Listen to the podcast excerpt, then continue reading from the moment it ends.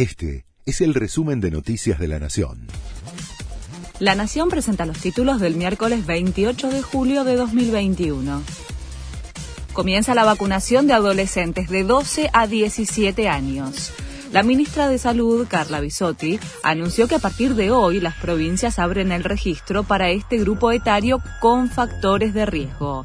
Serán inoculados con las dosis del laboratorio Moderna que fueron donadas por Estados Unidos. La ciudad habilita el certificado COVID-19.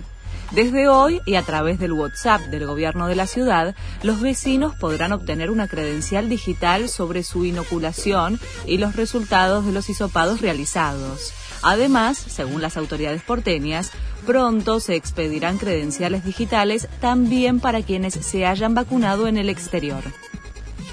La gestión actual mantuvo las municiones en Bolivia el gobierno de Alberto Fernández extendió dos veces la autorización del envío de 70.000 municiones, resuelta en noviembre de 2019 por la administración de Mauricio Macri.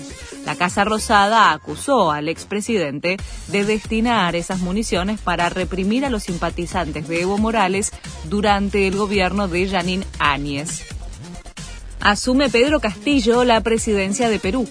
Después de un intenso proceso electoral, el maestro de escuela jura como jefe de Estado de un país políticamente inestable y con un discurso que pasó de extremista a moderado. Alberto Fernández y otros líderes latinoamericanos participan esta mañana de la ceremonia de Asunción en Lima. Primera medalla para Argentina. Los Pumas Seven se llevaron el bronce. El conjunto dirigido por Santiago Gómez Cora le ganó a Gran Bretaña por 17 a 12 y consiguió la primera medalla del país en los Juegos Olímpicos de Tokio 2020. Este fue el resumen de Noticias de la Nación.